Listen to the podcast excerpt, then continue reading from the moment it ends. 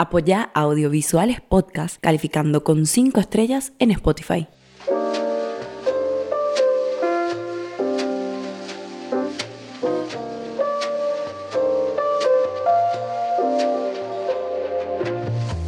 Hola, ¿qué tal? Mi nombre es Fabricio Rosa, tengo 30 años, soy jefe de locaciones y también licenciado en Ciencias de la Comunicación.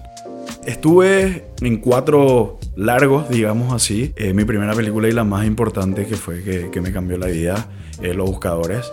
La siguiente que grabamos fue La Última Obra y también estuve ahí como asistente de, de locaciones con Laucha a la cabeza y Santi Guía también como mi compañero de, de búsqueda y de todo eso, ¿verdad? Después, Leal 2. Ahí fue fue Santi Guía, jefe de locaciones, y me tocó ser su asistente. Y nada, y ahora la última que fue la serie de Marilina, que me tocó ser el jefe de locaciones. También tuve un equipo estuvo Laura Fioravanti como mi asistente, estuvo Pablo Meile que también en diseño, después estuvo Gary también, que ellos fueron los primeros que, que empezaron a investigar un poco sobre la vida y los lugares donde se movía Marilina, hasta que me llevó a mí la, carpeta con todo, entonces empezamos la búsqueda y el cierre de todas las locaciones. Personalmente, ¿cómo te gusta definir el rol de jefe de locaciones? Hija, ¿cómo podemos llegar a definir el rol de jefe de locaciones? A ver, a todo el mundo le digo esto, nosotros somos la cara de la productora de, nuestro, de nuestros compañeros para las otras personas que, bueno, de, de las casas o de los lugares donde vamos a ingresar, ¿verdad? Nosotros somos el nexo entre los dueños de las locaciones y la productora, entonces nosotros somos ahí, no sé, yo siempre digo que tenemos que hacer un poco de lobby porque, bueno, hay personas que están acostumbradas a recibir eh, trabajos audiovisuales eh, en sus casas, en sus oficinas, en, en diferentes lugares, pero hay gente que no. Entonces, como que nosotros tenemos que eh, ir, hablar, comentarle un poco del proyecto. Somos como el nexo. Eh, básicamente somos el nexo entre la productora y la gente. Entonces nosotros hacemos que todo fluya bien entre ambas partes. Entonces nosotros eh, darle a, la gente eh, lo que corresponde.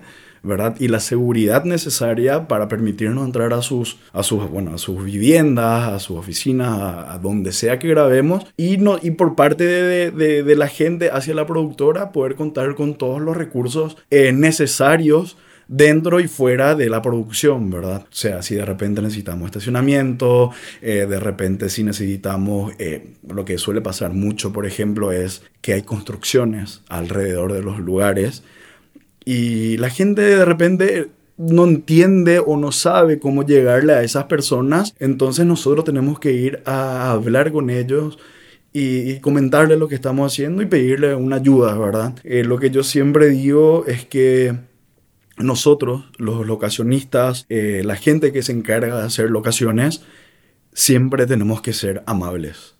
O sea, nosotros podemos estar en un día súper malo, pero nunca tiene que dejar de estar nuestro buen humor o nuestra buena predisposición para la gente. Porque es desde el punto donde avanza. O sea, desde que llegas eh, primeramente a una locación y vos ves cómo te reciben eh, los dueños, es la energía que vos tenés que transmitir también como que, hey, muchísimas gracias. Puede parecer falso, sí, pero no lo es. Porque es la confianza que de repente uno le puede llegar a dar, a demostrar a, las personas eh, de la calidad del trabajo, ¿verdad? A mí me pasó varias veces y estoy muy agradecido con eso que eh, mucha gente cuando me voy por primera vez a trabajar en, un, en una casa, vamos a poner un ejemplo, eh, los dueños están muy escépticos, muy cerrados. Eh, no voy a decir toscos, pero sí como que mm, son mucha gente, eh, me están moviendo mi mesa, me están moviendo. Obviamente todo eso se habla previamente, pero una cosa es que te digan y otra cosa es cuando hacen, ¿verdad? Entonces es conectar con ellos y, y poder contar con todas las facilidades eh, es increíble, ¿verdad? Lo que te estaba diciendo hace rato. Me tocó llegar a una casa que era, hey, tipo, voy a la energía y era como, no es que se cerraba, pero estaba muy, muy a la defensiva. Pero una vez eh, terminado el trabajo, obviamente nosotros dejamos todo tal cual recibimos, eh, muchas veces mejor aún de, la de, de, de, cómo lo recibimos, ¿verdad?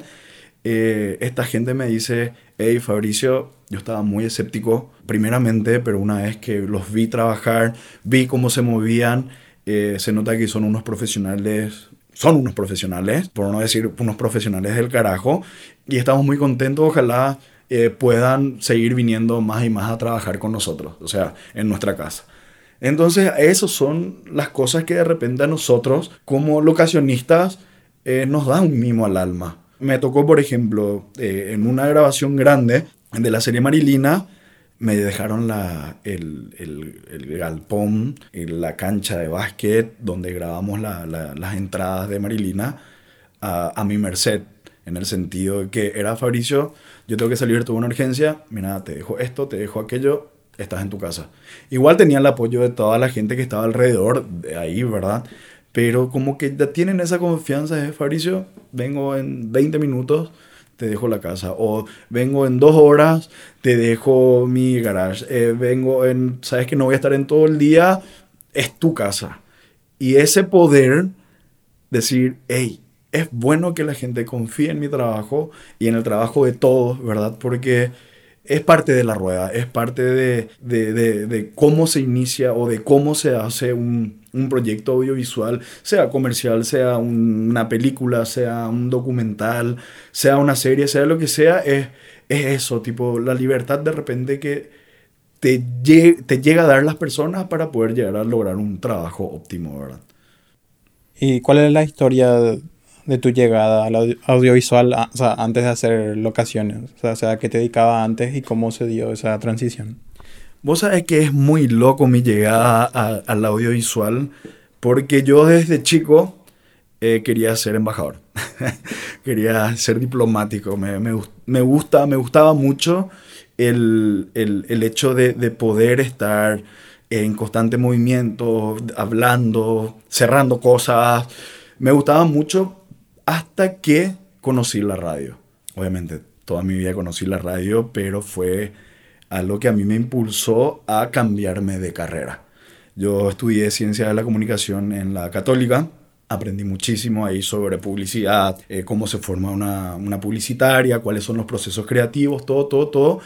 Pero yo me fui ahí netamente para hacer radio. Me fui a estudiar radio, tuve varios programas de radio, versión online, después me fui a la rock and pop, estuve ahí metido un poco y trabajaba en ese momento en, una multinacional, era ejecutivo de ventas.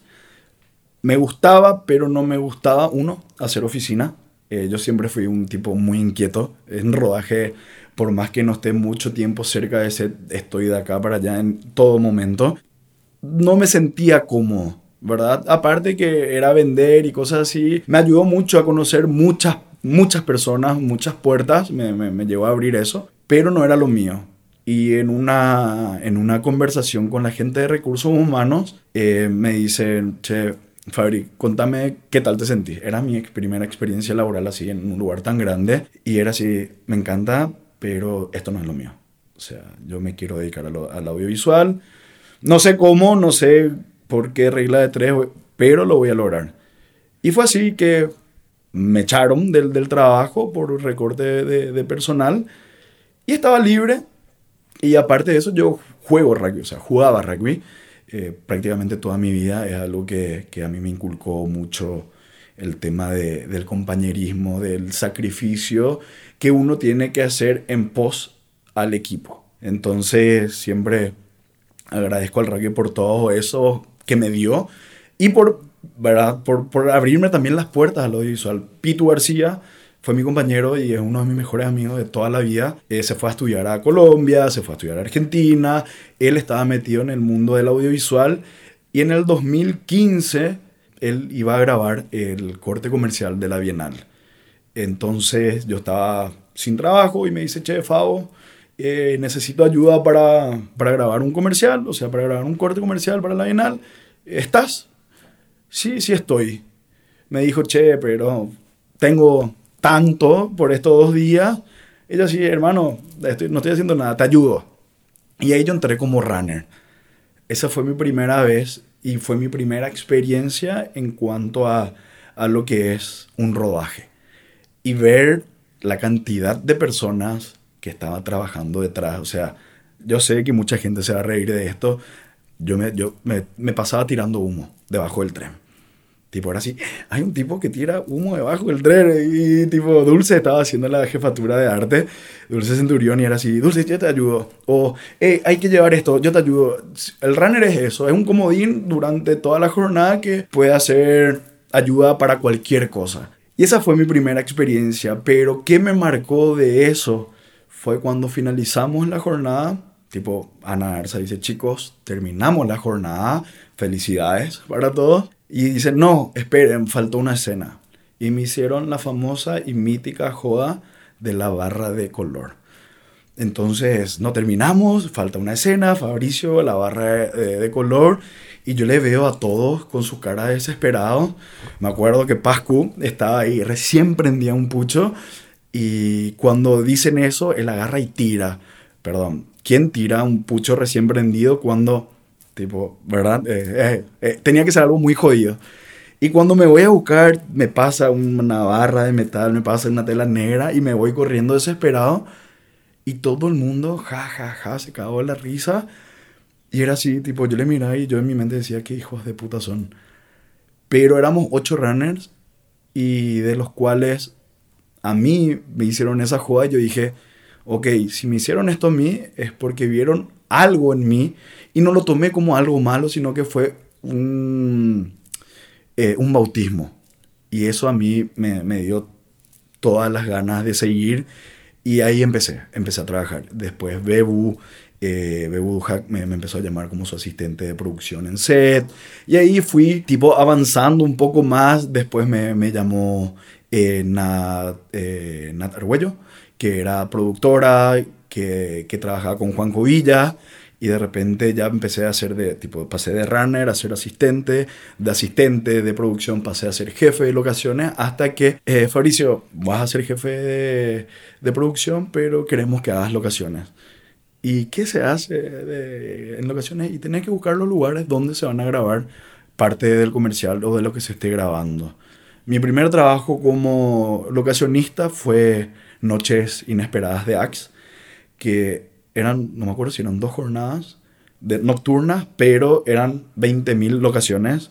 Imagínate, estaba la expo, que era la, el parte, la parte de, de, parque de diversiones, estaba una cancha de golf nocturna donde tenían que, un grupo de amigos tenía que andar en carritos de golf por toda la pista, o sea, por toda la cancha, por el pasto. Imagínate mi desesperación era así, no tenemos que destrozar esto eh, había un karaoke, después había eh, escenas en la calle, teníamos el taxi viejo que está en la Rock and Pop, que tiene su cambio a la izquierda.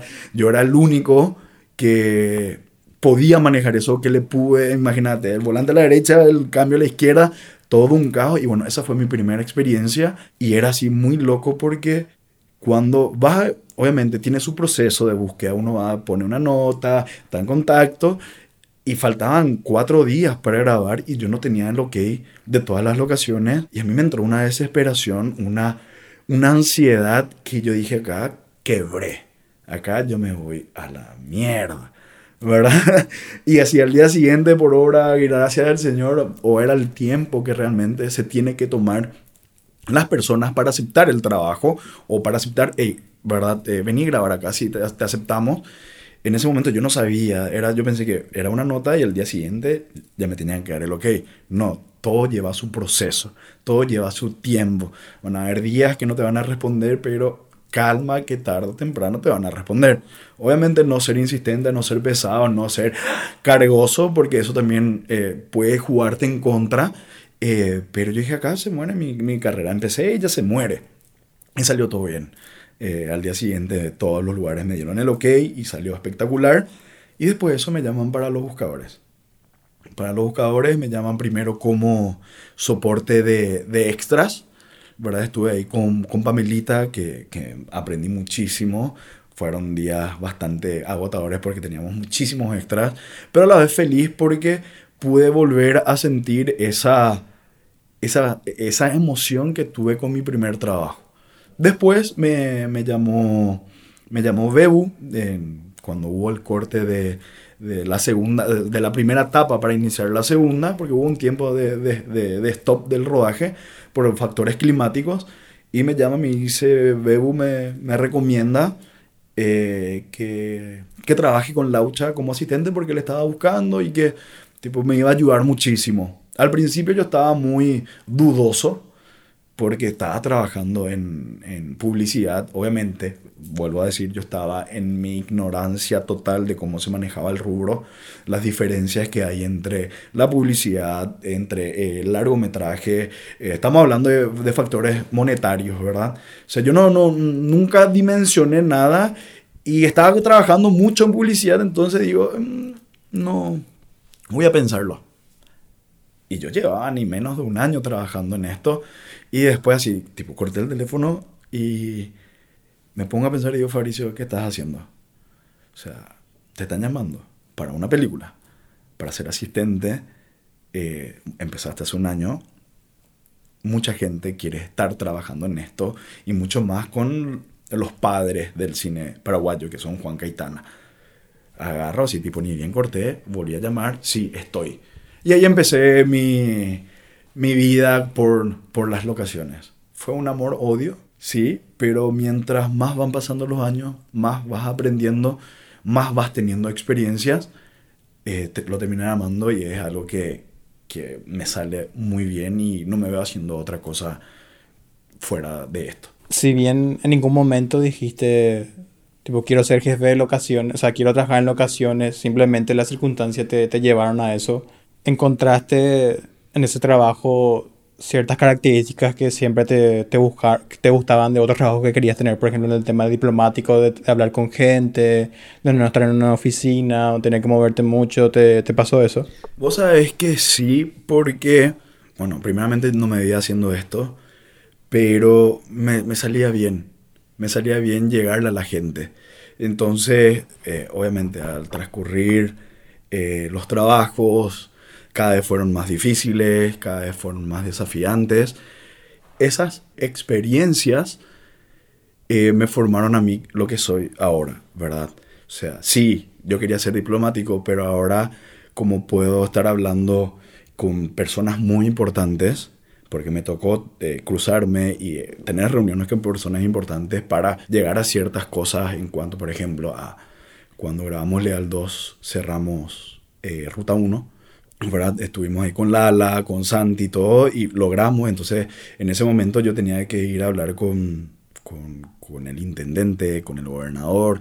Entonces, así como puedo hablar con gente muy importante, políticamente hablando, o de peso, digamos, también estar hablando con, con gente común y corriente como nosotros y que se sientan parte de nuestra historia, de nuestro trabajo, es algo que, que es lo que tenemos que lograr hacer, ¿verdad? Porque eh, realmente, sí, encontré todas las características, ni, o sea, yo no digo, yo no estudié para ser diplomático, pero me gustaba, pero me imagino que todas esas características que tiene que tener una persona eh, que estudie eso, eh, lo encontré en mi trabajo.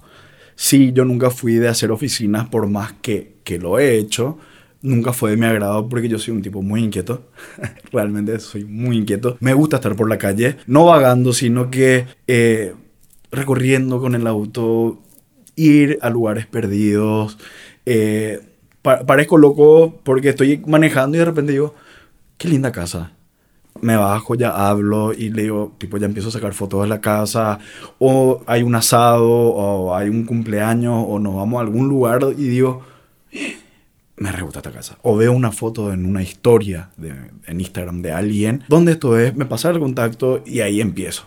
¿Me entendés? O sea, tengo trato con mucha gente, estoy todo el día recorriendo lugares eh, y, y encontré, encontré mi trabajo perfecto entonces, sí, hay veces que me muero de estrés, hay veces que la ansiedad me sobrepasa, porque no muchas veces tenemos el tiempo necesario para llegar a los objetivos. Entonces, cuando más corto el tiempo, eh, más me desespero, pero ahí es donde de repente salen mejor las cosas, ¿verdad? pero es parte, es parte de, de esto.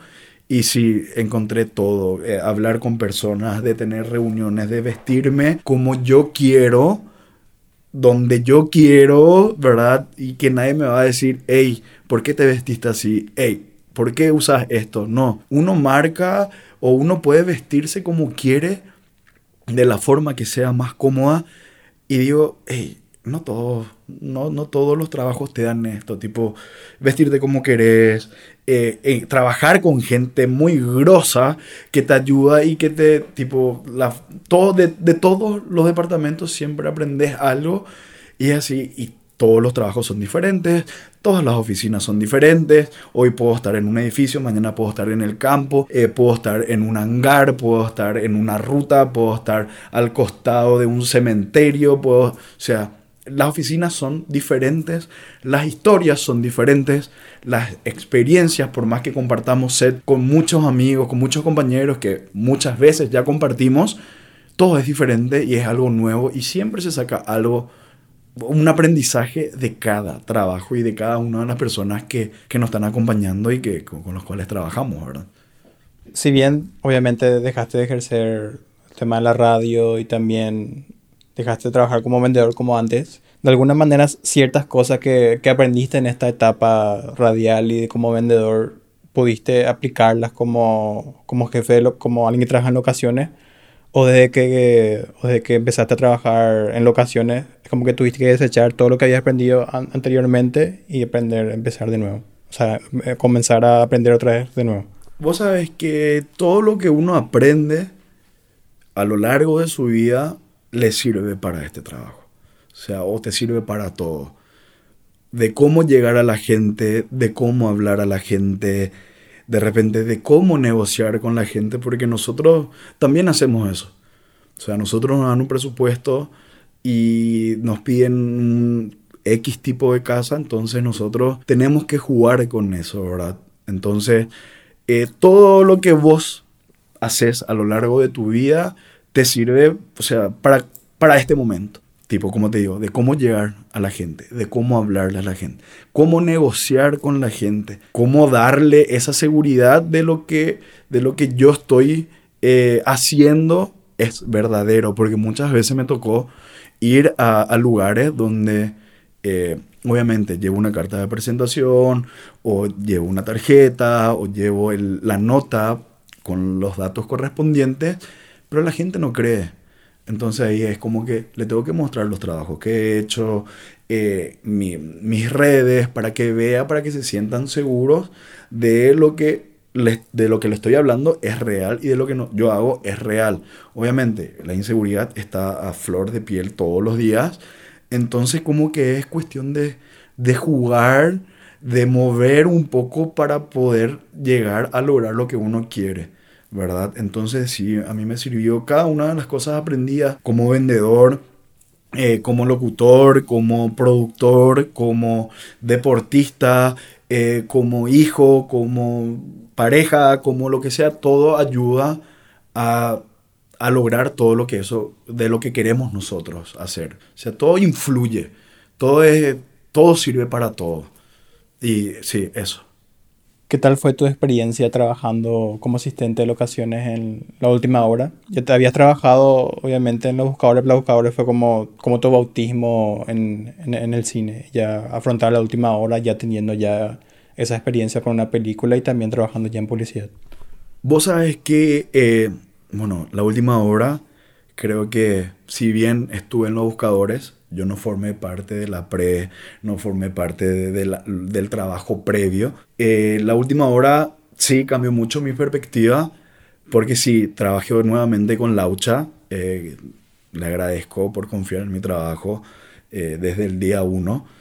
Estar en la pre, estar en la lectura de guion, estar eh, conversando con Santi, con Laucha, hey, mira, yo me imagino esta escena así, que la casa sea así, ok, dividirnos el trabajo eh, no digo que fue estresante, pero fue estresante porque me importaba, era mi primera película así desde el vamos, y, tener ese equipo, tener el apoyo de mis compañeros, eh, fue, fue una gran ayuda y bueno, se estrenó hace poco después de, casi cuatro años de, de, la, de, la, grabación.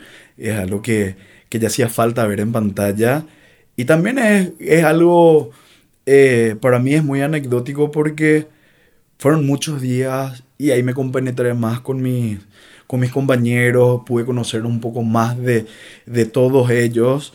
Y, y bueno, me, gracias a esa película yo hice muchos más amigos o me compenetré más en todos mis compañeros de trabajo que bueno, hasta ahora no nos hicimos, o sea, nos encontramos siempre y hay frases, chistes que desde el 2019 siguen hasta ahora, entonces fue muy satisfactorio para mí estar en esa película en lo personal y en lo laboral también. Y ya en contraposición, o sea, tu más reciente película haciendo asistencia de locaciones que es Leal 2. Leal 2 que, a diferencia de las otras películas, tuvieron muy poco tiempo de preproducción. Fue una, una película de acción con un ritmo más, más frenético de, de grabación, con también días muy contados para, para grabar. ¿Cómo, ¿Cómo viviste esa experiencia? Vos sabés que Leal 2 fue una loca y hermosa experiencia porque bueno, Santi eh, fue el jefe de locaciones en, eh, en, la película y yo estaba demasiado contento porque bueno, estuvimos juntos en la película anterior y ahora ver que él sea jefe de locaciones, compartimos mucho tiempo en set, eh, lo, lo, bueno, lo malo y siempre como que nos estuvimos ayudando mucho y que él me haya dicho, hey, quiero que vos seas parte del equipo, fue muy satisfactorio y era así tipo, hey, hermano, la vamos a romper. Sí, tuvimos muy poco tiempo, pero otra vez tuvimos tiempo al fin de buscar y de, de, de, conseguir todas las cosas holgadamente. Sí hubieron días, hubo días donde eh, nos pedían, por ejemplo, la famosa escena de la explosión del auto que salió ahora en el tráiler. Eso fue, el pedido de ese lugar fue dos días antes porque teníamos que buscar eh, algo parecido al puerto porque esa escena no pudimos grabar en el puerto. Entonces en dos días conseguir un lugar parecido. Y no es que teníamos tiempo de salir a recorrer, sino que es, ok, yo me acuerdo que yo hice esto para tal cosa, puede servir. Entramos a Google Maps, vista aérea, hey, tienen el mismo piso, dale, ya está. Empezamos a gestionar y lo tuvimos y se logró. Y, y ahora que se está por estrenar, es así, tipo, estoy muy contento, estoy muy contento por nuestro equipo porque supimos resolver todo muy bien y creo que eso va a ver, va a quedar plasmado en la película. Mucha gente que ya vio o vio parte de, eh, me, me, dice que, la, que las locaciones están buenísimas y cómo, qué loco. Y es tipo, hey, esto hacemos nosotros, tipo, esto hace el Team Locaciones. Y que es una forma también de demostrar que lo que se puede hacer acá en, en, en Paraguay, ¿verdad? Eh, profesionales del carajo, de primer nivel, que todos los días, día a día, se están eh, formando y están absorbiendo más información eh, y estamos creciendo, estamos subiendo el nivel. Entonces es un momento donde tenemos que aprovechar nosotros como industria para captar la atención de, de afuera, para que vean que en Paraguay también podemos lograr algo de primer nivel. Entonces, no, muy contento, muy contento por, por, por la peli y también ya muy ansioso por que se estrene, ahora para que se estrene porque va a estar muy bueno. ¿Qué etapa del proceso de hacer una película es, es la que más, el que más disfrutas? Por ejemplo, la preproducción, cuando te toca empezar a negociar, empezar a conocer los lugares, producción, estar en rodaje, ver cómo, cómo, cómo se van grabando en esos lugares, o ya la etapa final de ver el resultado final en una sala de cine de todo el trabajo. Yo creo que eh, en particular, yo te puedo decir por mí que yo disfruto todos los procesos, porque en cada proceso tiene sus pros y sus contras. Cada proceso, por ejemplo, la lectura del guion, vos te vas adentrando a la, a la historia, te vas creando eh, la imagen de las casas de los personajes, por más que, por ejemplo, digamos, Leal, eh, los personajes ya estaban hechos, pero eh, darle una identidad. Eh, bueno, el, no sé, el coronel Fernández, ¿cómo es la casa? Eh, es un sargento, es un coronel, es un militar, entonces, bueno, ya tiene sus años, tiene que ser una casa tipo colonial, medio dejada. entonces, tipo, empezar a, a idearte cómo sería y empezar a moverte. Entonces ahí está un pro. Que el pro es que vos vas conociendo la historia, ya vas viendo cuáles son los lugares necesarios y el contra es imaginarte 1500 lugares y empezar por algo, ¿verdad?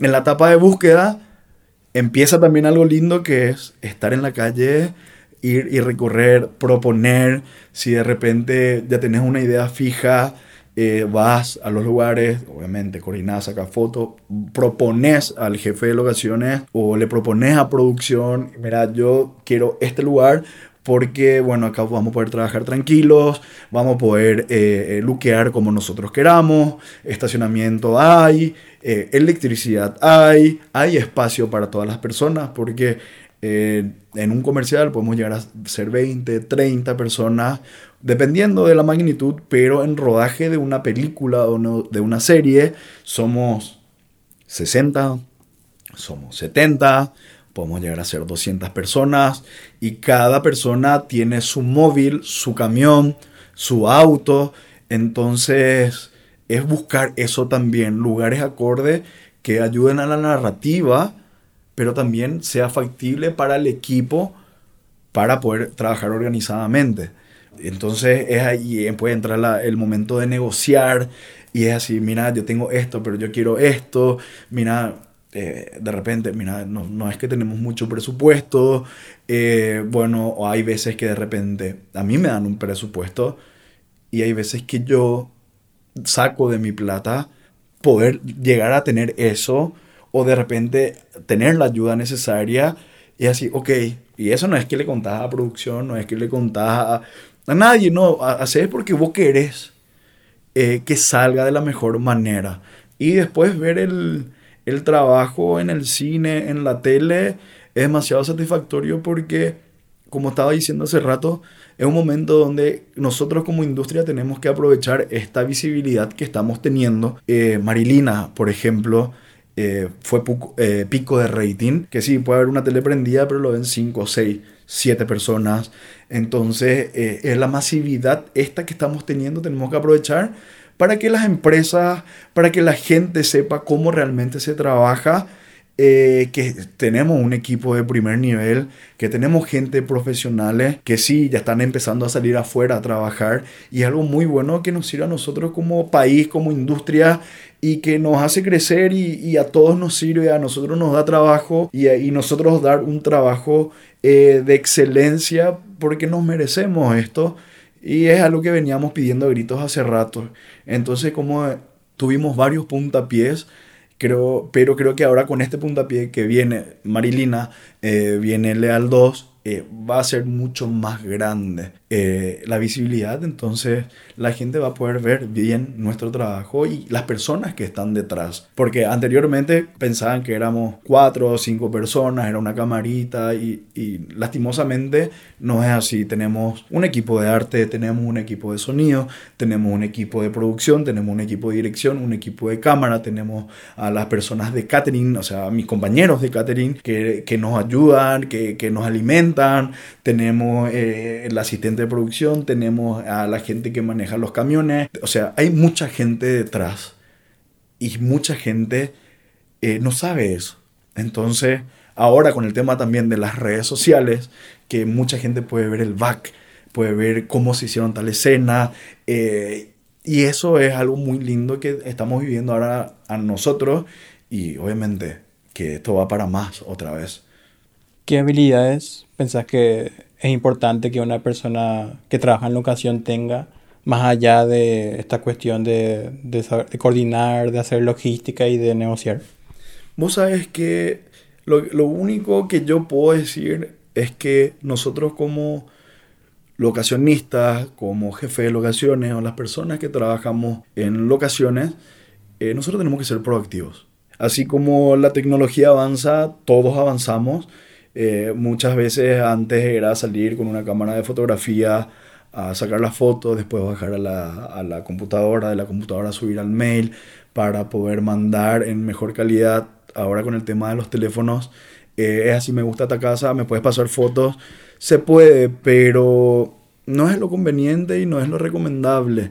Te puede dar una, un paneo eh, de primer vistazo de cómo es la casa, pero eh, nosotros tenemos que ser proactivos e ir a la casa, nosotros sacar fotos. A mí, ah, bueno, a mí lo que me gusta es ir a las casas, hablar con las personas, o sea, la casa ya, ya entra es importante, pero ya entra en segundo plano. Entonces, yo primero me voy a la persona, hablo con la persona, le explico, le comento, como que eh, genero una intimidad para después decirle, mira, quiero hacer esto con tu casa.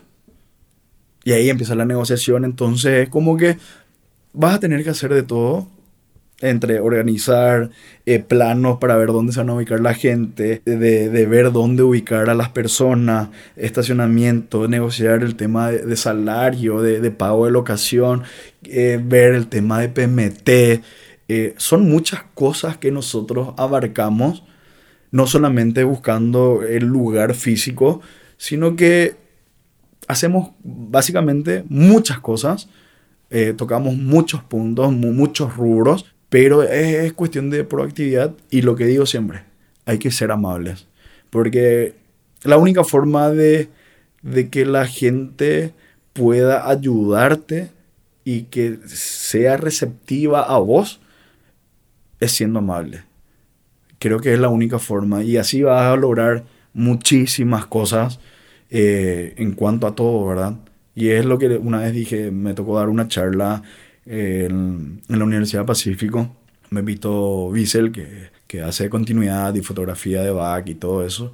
Y lo único que yo le decía y le repetía a los chicos es, hey, sean amables, sean amables. Es la única forma de nosotros poder eh, demostrar y llegarle a las personas para poder tener un trabajo óptimo. Ser amables. Nada más que eso. En tu, sea, tu última experiencia de ficción, también fue tu primera experiencia como jefe de locaciones, en este caso en la serie de Marilina. ¿Cómo viviste esa experiencia? ¿Cuáles fueron los principales desafíos? Y también cómo, de qué manera esta experiencia te cambió profesionalmente.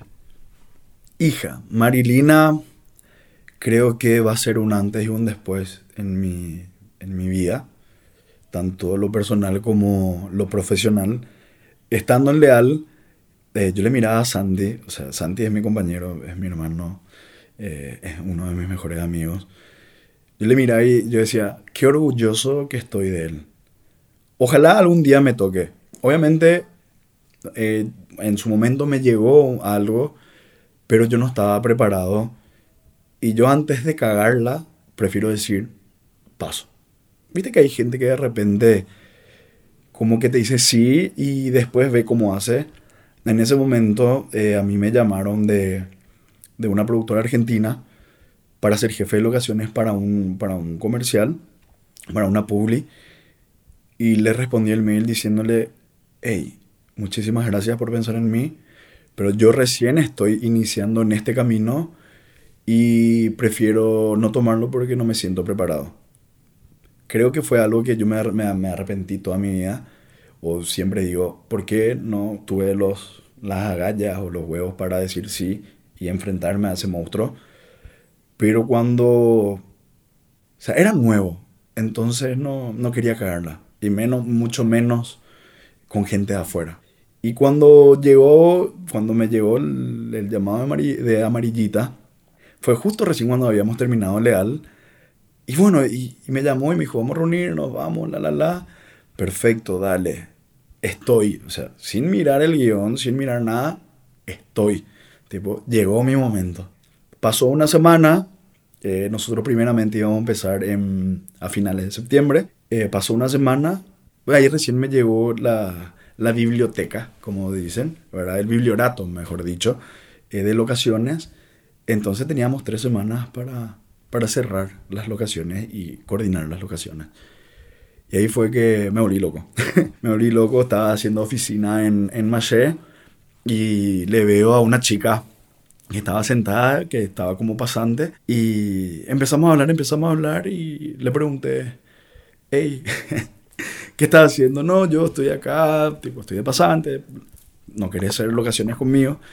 Y esa chica es Laura Fioravanti, fue mi asistente en, en Marilina y pudimos llegar a estos 54 lugares en menos de tres semanas de la mejor manera. Nos supimos complementar y estoy muy agradecido de contar con su ayuda, bueno, y también con la ayuda de, de Andreita, eh, que para mí fue una luz, porque como teníamos muy poco tiempo en rodaje, eh, miento, en la previa para el rodaje, mientras estábamos grabando, salíamos nosotros a buscar, entonces eh, había una complicidad, un compañerismo en pos A.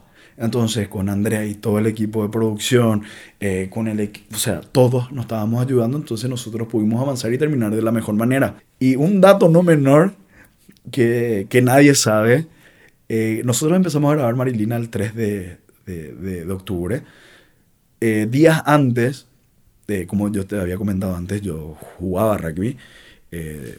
no voy a decir de manera profesional, pero sí, ya de manera profesional, porque me contrató un club, entonces yo tenía que cumplir con los partidos y todo eso, y me voy a un partido y me rompo la rodilla tres días antes de, de empezar el rodaje. Y ahí se me vino eh, la oscuridad, se me vino la noche negra, porque como algo tan grande me puede pasar a día de lo que yo pedí toda mi vida. Mi idea principal era degenerar, me quería operar y recuperarme lo antes posible. Pero hablando con mi doctor, hablando con mi familia, hablando con, con mis amigos, eh, me dijeron, che, este es tu momento, trabaja así, si podés trabajar así, y aguantar lo máximo posible para tu operación. Y así aguanté cuatro meses. Cuatro meses pudimos terminar la serie de una manera óptima, genial, con sus altos y bajos. Pero nada, eh, con la rodilla rota, eh, con pocos días previos y con un equipo de locaciones del carajo que, que, me, estuvieron contuviendo, ayudando y, por sobre todo el compañerismo, ¿verdad? Y digo que, que la vamos a romper, que la estamos rompiendo, no solamente nosotros como locaciones, sino todos como el crew en general, mucha gente joven, mucha gente que por primera vez estaba trabajando también en el audiovisual, todo, todo fue perfecto y no, lo estamos viendo y la gente, el público lo está viendo y ahora cada vez más la gente ya es consciente de los roles que hay dentro de una producción, dentro del audiovisual. Ahora todo el mundo sabe que hay gente detrás de las locaciones, que hay gente detrás de arte, que hay gente detrás del casting, que hay gente detrás del vestuario, eh, hay gente, hay gente, mucha gente muchas familias, eh, muchos amigos. Entonces, esto es, como, digo, como dije y vuelvo a decir, esto es para, para rato y es el momento donde nosotros como industria tenemos que aprovechar esta, esta catapulta. Aprovechando que hablaste de las demás áreas, ¿qué consideraciones técnicas podemos decir vos como jefe de locaciones o alguien que hace locaciones tenés que tener en cuenta a la hora de elegir un lugar para para grabar, porque no solamente tipo un lugar que se vea lindo, que sea lo que es el director, qué consideraciones tiene de arte, de, cámara, de sonido. Por ejemplo, ahora que tocaste el, departamento de arte, yo siempre trabajé eh, muy independiente, ¿verdad? Obviamente cuando uno eh, muestra las locaciones, lo sube a un drive, va hablando, pero desde hace eh, desde este año y el año pasado, que estoy hablando 2023-2022, estoy tratando de trabajar, no es que estoy tratando, estoy trabajando más de cerca con el departamento de arte. Eh, en mi último trabajo eh, en cuanto a publicidad fue la de, la de BAT 66, donde empecé a trabajar más de cerca con el departamento de arte, donde, tipo, antes de presentar las locaciones a los directores o a los productores, voy directo a arte y le digo, ¿te sirve esto? ¿Qué te parece esto? O decime vos cómo te imaginás. Entonces, vamos, vamos buscando, voy buscando a lo que a vos te sirve. Entonces, es, es una manera de trabajar más en conjunto, ¿verdad? Y en cuanto a dirección, ver el tema de por dónde sale la luz, por, o sea, por dónde sale o entra el sol, eh, ver si tenemos, eh, podemos llegar a hacer los encuadres necesarios, porque sí o sí nosotros tenemos un, ¿cómo se llama? Un storyboard donde ellos muestran o tienen algunas referencias donde muestran los planos que ellos quieren hacer, entonces yo trato de sacar las fotos como ellos lo planean o como ellos lo piensan o como ellos se imaginan, entonces ya voy mostrando un poco cómo se vería. se, se ve, sí, se vería en la tele o en su imagen. Entonces trabajo más en conjunto ahora con el departamento de arte, más con el eh, dirección de fotografía. También me, me, me, me ayudó mucho en trabajar, por ejemplo, y grabamos el corto de Ana Arza Gallina, que fue por el interior, entonces también hubo gente de afuera, gente de Brasil que venía, entonces absorber también el, el cómo ellos trabajaban con las diferentes áreas, entonces fue, como digo, es aprender de cada área, de cada compañero, pero en base, vas pasando los, los años, los trabajos, las organizaciones y todo eso, vas organizándote mejor y vos ya sabes a quién le, o sea, qué le puedes mostrar y qué no, y no esperes eh, no, que no se bajonen si es que de repente, hey, esta casa no va, esta casa no va. Eh, es cuestión salir y buscar opciones, buscar opciones. Obviamente no te, no, no, te digo buscar 20 opciones, pero buscar por lo menos unas 8, unas 4. Si estás muy seguro de, de, de lo que vos estás mostrando, presentar unas 4 o 5 y ahí va a salir algo, ¿verdad? Pero es trabajar en conjunto con más con el departamento de arte porque ellos tienen más intervención en cuanto a lo artístico, eh, a la decoración, a cambiar el color de la pared, que si hay que poner una mesa, o sea, con ellos ahora yo estoy trabajando más eh, así codo a codo para poder lograr algo tan, tan o sea, algo bueno, ¿verdad? Y esto de, de Last of Bat que, que, que hicimos con Guarani Films, eh, también se ve, se demuestra porque estamos tan acostumbrados nosotros de, grabar en una sola locación, en la escena en el quincho, la la la, pero cuando nos llegan este tipo de desafíos y, y también están escépticos con nuestro trabajo, los mostramos y es así tipo, wow, qué increíble. Esto se grabó acá en Paraguay y eso da gusto escuchar y decir, hey, sí, esto se grabó acá de forma, tipo, nunca vas a pensar dónde, cómo se encontraron esas casas. Es un trabajo de, de calle, salir, recorrer, eh, hablar, un trabajo de stalker, FBI, o sea, hey, vos le conocés a esta persona, pásame a su número, pero por favor, y, y ahí empieza ahí el nexo y hasta llegar a, al propietario y poder lograr lo que nosotros queremos, ¿verdad? Pero quisiera hacer un caso hipotético, que te llega, tenés que hacer una publicidad Tienes que buscar una locación con unas características específicas. Me imagino que primeramente ves tus tu opciones que vos ya tenés, propones, y si, y si ninguna de tus opciones tenés, cuál es el paso para encontrar el lugar si no tenés ninguna opción. Y ya después, cómo, cuál es tu proceso de trabajo durante la pre y la producción. En cuanto a la pre, antes de, de salir a buscar, obviamente uno lee el guion y habla con los directores para preguntarle qué tipo de casas o si tienen algún tipo de referencias, ¿verdad? Vamos a, vamos a hablar de, de, del caso de BAT 66. Eh, tuvimos la reunión de, de, pre, ellos querían buscar una casa eh, abandonada, estilo yankee, no tan lejos de Asunción. Y vos decís, eh, casas de estilo yankee acá en Paraguay que estén abandonadas. Ok, ok, perfecto. El presupuesto que yo tenía ahí era bastante amplio, pero yo de antemano, o sea, le, dije a, a, los productores, a los directores, chicos, eh, voy a hacer el intento de encontrar, pero acá en Paraguay, casas abandonadas o de estilo yankee, no hay, o si hay, nos va a salir un poco caro.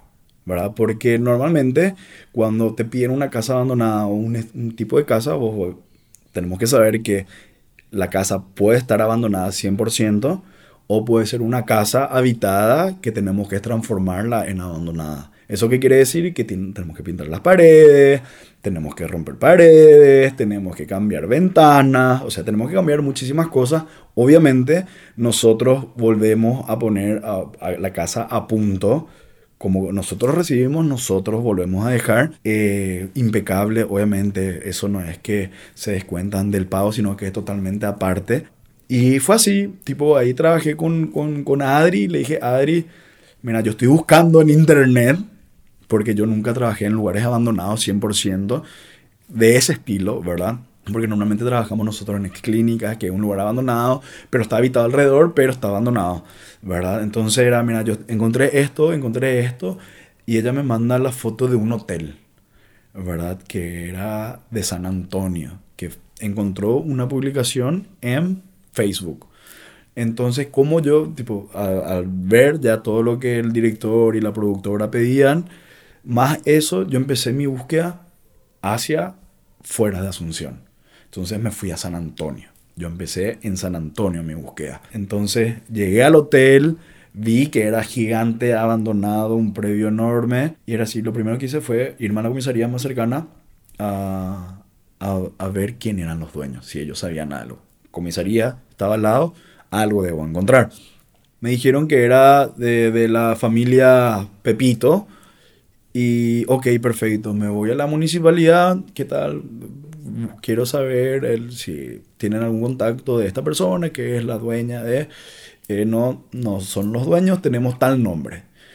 Y yo siempre, tipo, me voy a ver y doy una vuelta alrededor para ver qué puedo encontrar cerca.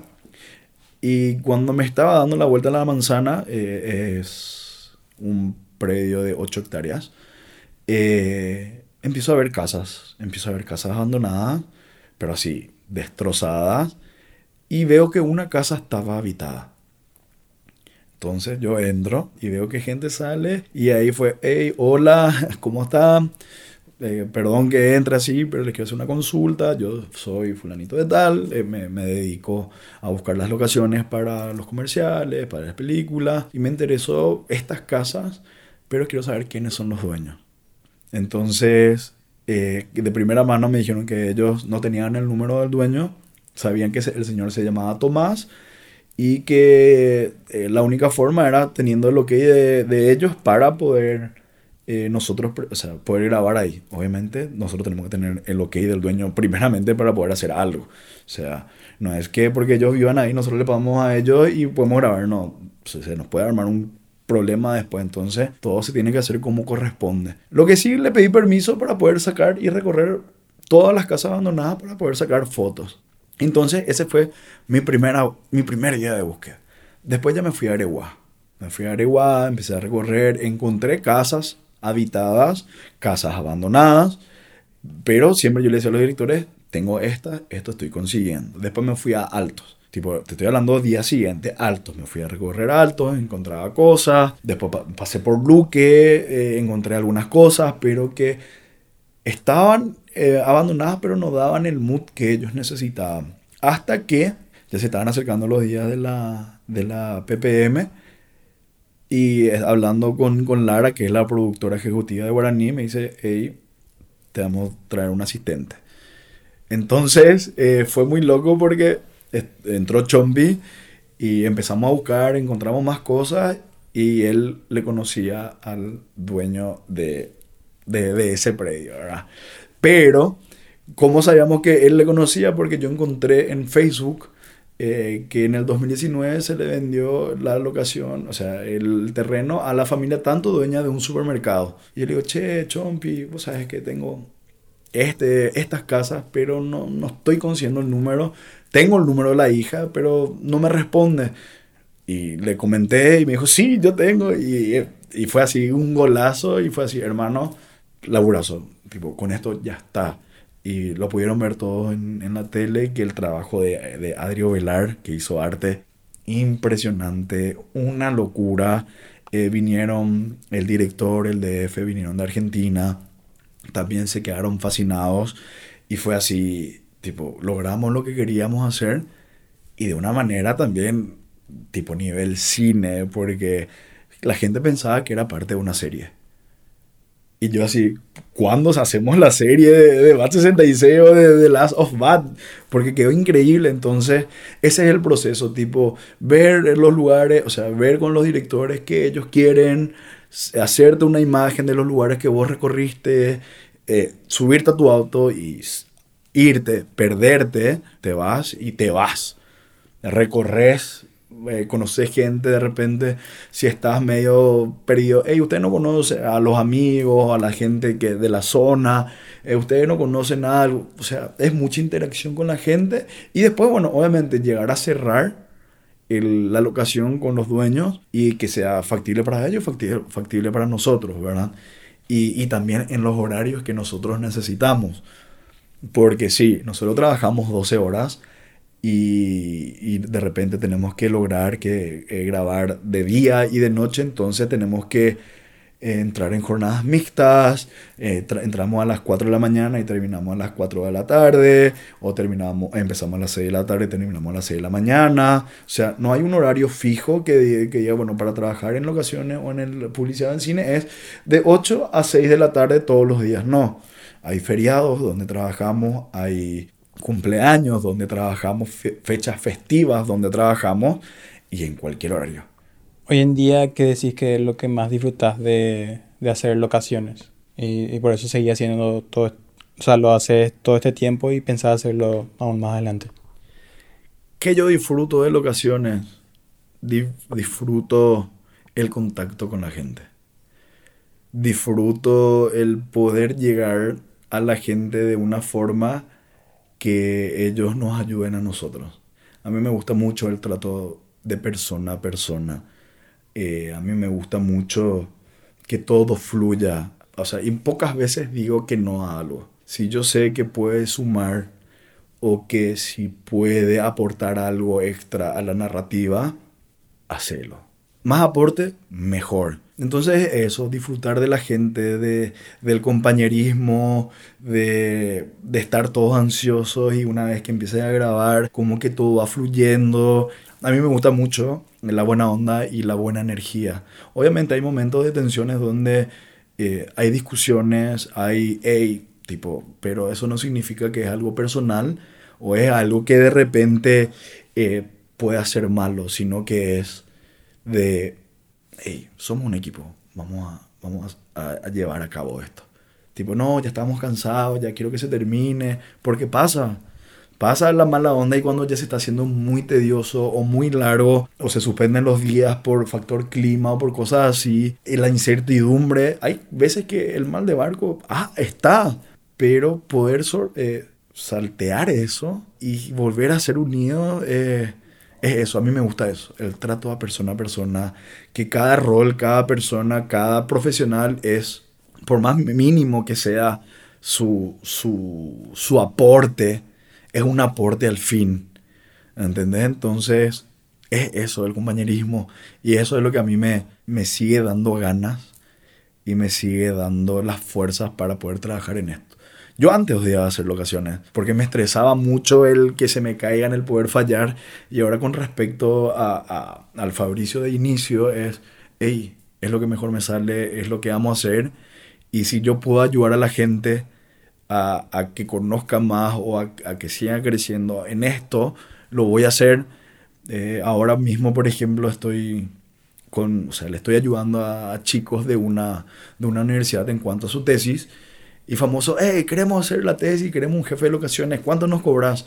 Y yo le digo, hey, tipo, yo no le voy a cobrar nada, pero yo quiero que uno de sus compañeros haga locaciones. Entonces, que venga conmigo, que tengamos reuniones, yo le voy a dar todos los tips, yo le voy a decir cómo se mueve, cómo se tiene que hablar, cómo, cuáles son las notas, todos los pasos a seguir, pero que ella se encare. Porque así también hay más personas que saben sobre este rubro y se pueden adentrar más. Porque normalmente cuando nosotros entramos, por ejemplo, yo a decir en mi caso, en el mundo del audiovisual, sin querer queriendo, a mí me tocó ser asistente de producción, jefe de producción, hice catering, hice casting, hice locaciones. También en algunos momentos estuve como actor, eh, hice voz off. O sea, eh, eh, estuve por todas las áreas, digamos, todas, ¿verdad? Casi todas, para ver la experiencia. Entonces a ello dije, no, locaciones es lo mío, es lo mío y es a lo que me quiero dedicar. Y si más gente se interesa y quiere saber más, yo estoy dispuesto a, darle tips, a hablar, a comentarle, a ayudarle, porque mientras más seamos, más va a crecer esto y más vamos a surgir y, y es en pos a algo y dejar un poco nuestro granito de arena en las personas, en los estudiantes y en nuestro trabajo también. Muchas gracias, Fabri. Muchísimas gracias, Juan. Seguinos en Instagram como audiovisuales-podcast y entérate de cada nuevo episodio.